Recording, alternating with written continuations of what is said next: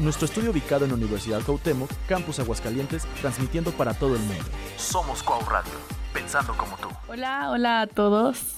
Hoy estamos entre tacones y decisiones y pues volvemos con una plática en la que vamos a hablar sobre las nuevas tendencias otoño 2023 y un poco sobre este Fashion Week.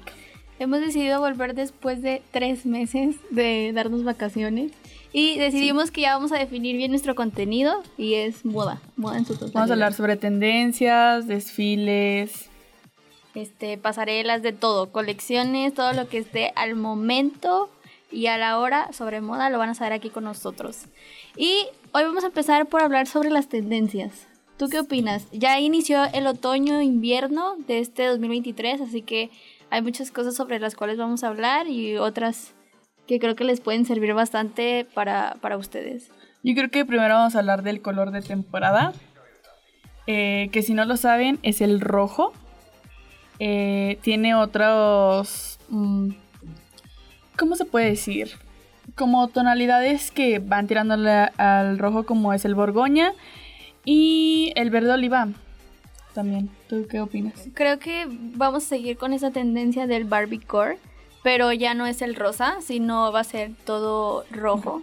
Y creo que es el color que es más este resaltante en el círculo cromático. Mientras más rojo le pongas a tu outfit, oye, este en este otoño e invierno. Más perrita te ves. Más a la moda vas a estar. Este, yo creo que sí lo puedes combinar con un buen de cosas y creo que va a estar muy en tendencia, ya los vamos a, estar viendo en todas las tiendas.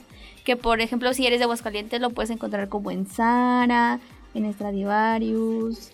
Y en todas las tiendas ajá, además recuerden que está mejor consumir en negocios y comercios locales.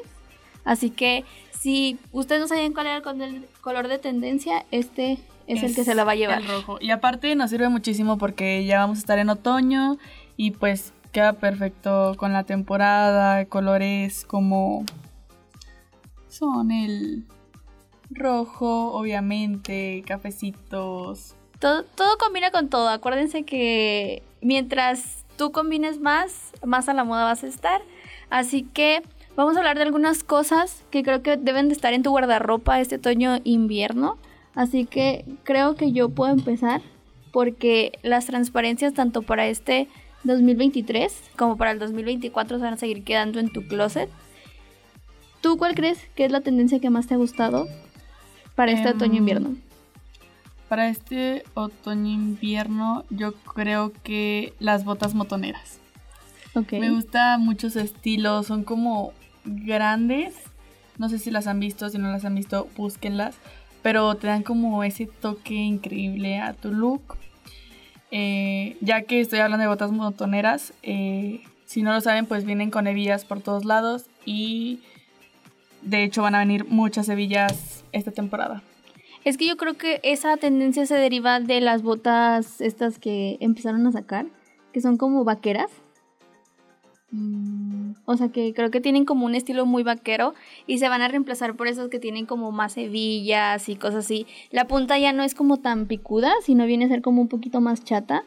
y, creo que estos siempre deben de ser como un básico. Si las consigues como en negro, en blanco o Los colores básicos. Sí, siempre va a ser un básico y te van a combinar con todo.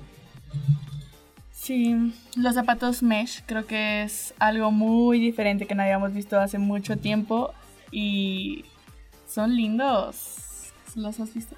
No, yo no los he... Increíbles, búsquenlos. Eh, creo que vamos evolucionando mucho en este mundo y no sé si vieron los desfiles, pero neta las propuestas que, que sacaron varias marcas 10 de 10. Hay que hablar también un poquito sobre los estilos que vamos a, manejar ese otoño-invierno que van a regresar como el New Look, que creo que eso ya se había utilizado antes, pero este otoño regresa. Por si no saben qué es el New Look, son esas cosas que, bueno, que está como denominado en, mostrar mucho más la silueta de las mujeres, que creo que es como lo que antes dejó de ser porque empezamos a incorporar las modelos plus size y la ropa un poquito más oversize, pues este otoño ya como que regresa algo más silveteado y más acinturado. Por ejemplo, Mosquino se hizo como aliado de, de los cinturones por no querer hacer como una un vestido mucho más pegado y todas estas cuestiones. O sea, el cinturón siempre va a ser como el mejor aliado en este... Sí, para marcar Ajá, para marcar siluetas. Y entre otros estilos como por ejemplo el gótico, que creo que es uno de mis favoritos porque ya, o sea, si tú antes veías a las mujeres en las películas usar como velo de, de funeral, ya es algo que vas a ver por las calles de Algo normal. Sí, algo normal. O sea, ya traer como este velito es es como nadie está muriendo, estoy a la moda, ¿sabes? Y aparte creo que aparte del New Look también estamos regresando a varios años atrás. O sea, no solo en esa época donde era el New Look, sino otros años. Em, bueno, me voy a regresar un poquito a otra tendencia, que son las faldas con mucho volumen, por ejemplo. Obviamente también marcando como la cintura o dando ese toque, así como hablábamos de que el cinturón te forma esa silueta pero también, bueno, las faldas con mucho volumen es algo que viene para que la tomen en cuenta. ¿Saben que ahora que lo pienso, todas estas tendencias son de los 60? Sí. O sea, puedo recordar la onda vaselina y cosas así como en esto, pero ya es como la vida real, ¿sabes? O sea, vas a ir a la escuela con faldas de los 60, de no, y aparte lo padre es que ya le estás pudiendo meter de que botas a las faldas. Cuando neta era algo súper raro, ahorita a mí me encanta usar botas con faldas. Yo creo que hay que tener un poquito de cuidado también porque como son tendencias de antes, hay, hay una línea bien delgada entre andar a la moda y disfrazarte de algo, ¿sabes? Sí. Por eso les vamos a dar uno que otro consejillo en estos programas sobre cómo vestirse, sobre cómo hacerle para no parecer disfrazados. Y pues nada, ¿otra tendencia que te guste? Um, los samba, creo que ya todos conocen los samba, eh, los tenis Adidas que, que, me estabas diciendo ahorita que te daba coraje porque ya todo el mundo los traía. Sí, me daba coraje porque yo ya los iba a comprar y del nada veo que todos ya los tienen. Fue como los Air Force One y los Blazer que todo el mundo los trae, Sí, que todos los tenían. Pero mm, me gusta porque, mm, si se han dado cuenta, tiene un estilo diferente en cuestión del diseño y, y me gusta, o sea, queda, ¿saben? Aparte se ven súper como aesthetics. Y me gusta que muchos hombres, por ejemplo, los están usando y siento que era como algo de lo que a lo mejor no se atrevían tanto a traer tenis con diseño. Ajá. Eran como más típicos, básicos, lisos, blancos. Todo, hombre tiene en su closet o en su guardarropa tenis blancos. Y hay que explorar más diseños, hay que explorar como más estilos, porque los hombres saben muy bien, me encanta que, por ejemplo, ¿sabes qué? El street style. O sea, creo que es como algo que está en su boom ahorita. Sí, es mi estilo favorito ahorita. Sí, si no saben qué es el, eh, el, street style, o sea, búsquenlo para... Pues estuvo en Copenhague, New York Fashion... Ah, no. Copenhague Fashion Week del 2023, este septiembre, poquito antes de septiembre.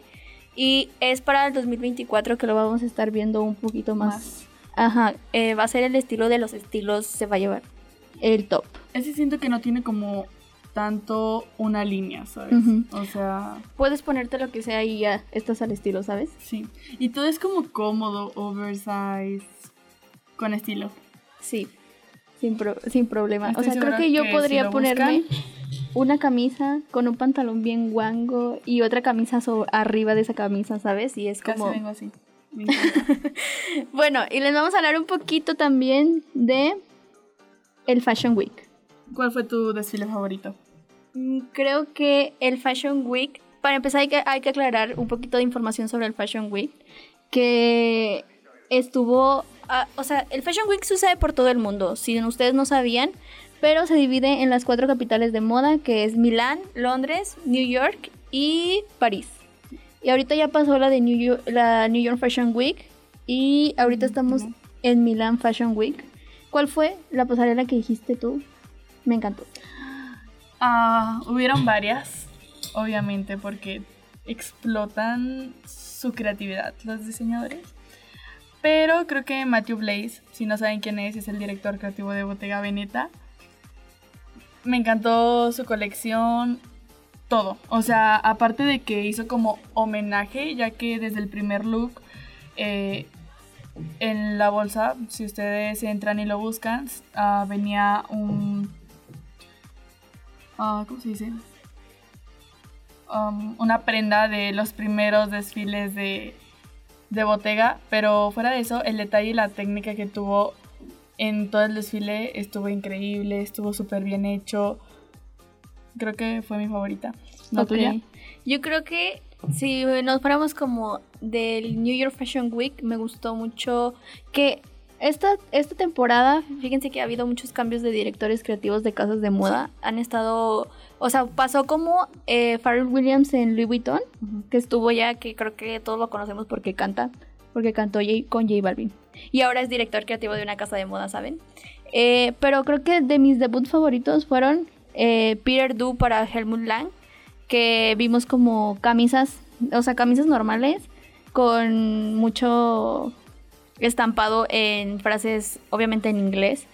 Y hubo como mucho traje sastre, esta temporada hubo mucho traje sastre para primavera-verano 2024, que creo que le agregan como bastantes detallitos de, de pops de colores. O sea, porque puede ser el traje como más simple. Las corbatas. Las corbatas. Estas, es, las corbatas se quedan este otoño y vienen para el 2024. no, y lo mejor es que ya vienen en piel en piel. O sea, Anita, eso... Yo nunca lo hubiera imaginado. No puedo imaginar a un ejecutivo con corbata de piel. Ay, yo sí. Pero creo que ya, o sea, eso lo vamos a tomar más como con las mujeres. Porque vamos a empezar a usar un look mucho más masculino. Y vamos a agregar como la corbata a... Vamos a agregar ese estilo...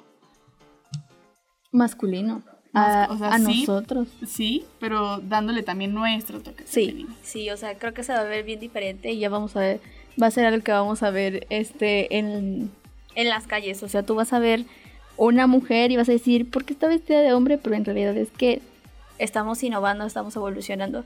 Y por cierto, ¿te acuerdas que ayer vimos el desfile de YSL? Sí que, yo te dije, wow, no puedo creer que, o sea, como todos saben, YSL siempre ha sido como una marca muy este conservadora, por así decirlo, pero no creo que conservadora se utilice, más bien elegante, que creo que ha sido como de mis favoritas y quiero utilizar muchísimos básicos. Y me encantó porque incorporamos modelos adultas y ya casi como de la tercera edad con transparencias, o sea, y ellas no traían nada abajo y era como que estaban desnudas, pero traían transparencia y es como que, wow, le dieron como el toque. Entonces, creo que es algo de lo que hemos visto en los Fashion Week de este. Acuérdense que cada Fashion Week que pasa, por ejemplo, si ahorita estamos viéndolo en septiembre, este, este, este Fashion Week es para primavera-verano y el que vamos a ver en abril del 2024 va a ser para otoño-invierno de ese mismo año. Y así nos vamos. Siempre va adelantado una temporada. Y pues nada, acuérdense que están todas las casas de moda. Está Moschino, está Louis Vuitton, está Chanel. Schiaparelli. Me encanta. Y este, y pues nada, y acuérdense que ahí podemos conocer bastantes diseñadores emergentes, bastantes diseñadores mexicanos. Acuérdense que hay que consumir un poquito más el contenido de la moda en Latinoamérica porque hay, a veces nos concentramos como que creo que en marcas mucho más extranjeras o de francesas. Comerciales, se podría decir. Ok, de las que son como un poquito más conocidas, pero eso no quiere decir que México no esté representando a la moda en todos esos lugares. No, si se ponen a investigar, México ha tenido, está teniendo diseñadores increíbles, como puede ser David Evan, eh, de la marca Ian Day. O este, Coeda Pinal, ah no, Pineda Cobalín, que creo que también han sido bastante está muy bien reconocida, o marcas emergentes aquí como Aguascalientes, que tiene a Chela y Lucha, que hace poquito fuimos a su desfile. A su desfile, igual con lo que nos presentaron, lo que han ido creando. Yo le dije a Ana, o sea, la voz que tiene Chela y Lucha aquí en Aguascalientes. Me lo dijiste llegando. Ajá, porque ustedes hubieran visto que creo que nosotros hacemos eventos de moda, pero nunca logramos atraer tanta gente como lo hizo Chela y Lucha. Que a lo mejor podemos invitarlas al programa a que nos cuenten.